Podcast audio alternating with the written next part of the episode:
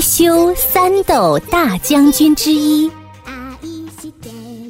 从前，日本有一位英勇无敌的大将军，他的名字叫足利义满。他很喜欢茶道，想在安国寺举办一场品茶会，和大家一起品茶。于是，他将一只十分珍贵的龙木茶碗暂时存放在安国寺，然后开始准备品茶会的事情。一天，安国寺的一个小和尚在打扫卫生时，不小心碰倒了龙木茶碗，这个珍贵的茶碗一下子摔成了碎片。这个坏消息。很快就传到了义满大将军的耳朵里，他派人来到安国寺，要安国寺的外见法师亲自将龙木茶碗送到他府上去。外见法师看着破碎的茶碗，不知道该怎么办。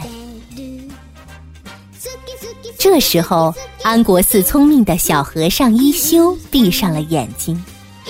摸了摸自己又光又圆的脑门，一副自信满满的样子，说：“大法师，请允许我和您一起去吧，让我来对付大将军。”外见法师点了点头，带着一休前去拜见义满将军。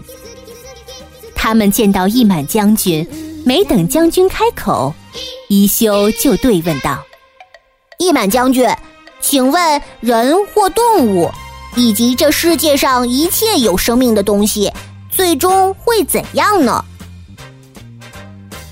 将军愣了一下，没想到小和尚会问这个问题。他想了想，说：“有生命的东西，到了一定的时候都会死掉的，对吗？”一休接着问：“那么？”请问这世界上一切有形状的东西，最终又会怎么样呢？嗯，最终都会改变形状，或者没有形状。将军肯定地说。听到这儿，小一休连忙从怀里掏出许多碎片，捧着送到将军面前说：“将军，这些就是您心爱的龙木茶碗。”它们改变形状了，变成了碎片，不过还是全在这儿。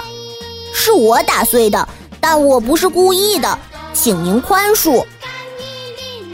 易满将军本来还有点不高兴，现在却哈哈大笑起来。哈哈哈！好机智的小和尚，我这个老头子竟然上了你的当。就这样。聪明的一休用自己的智慧化解了一场危机。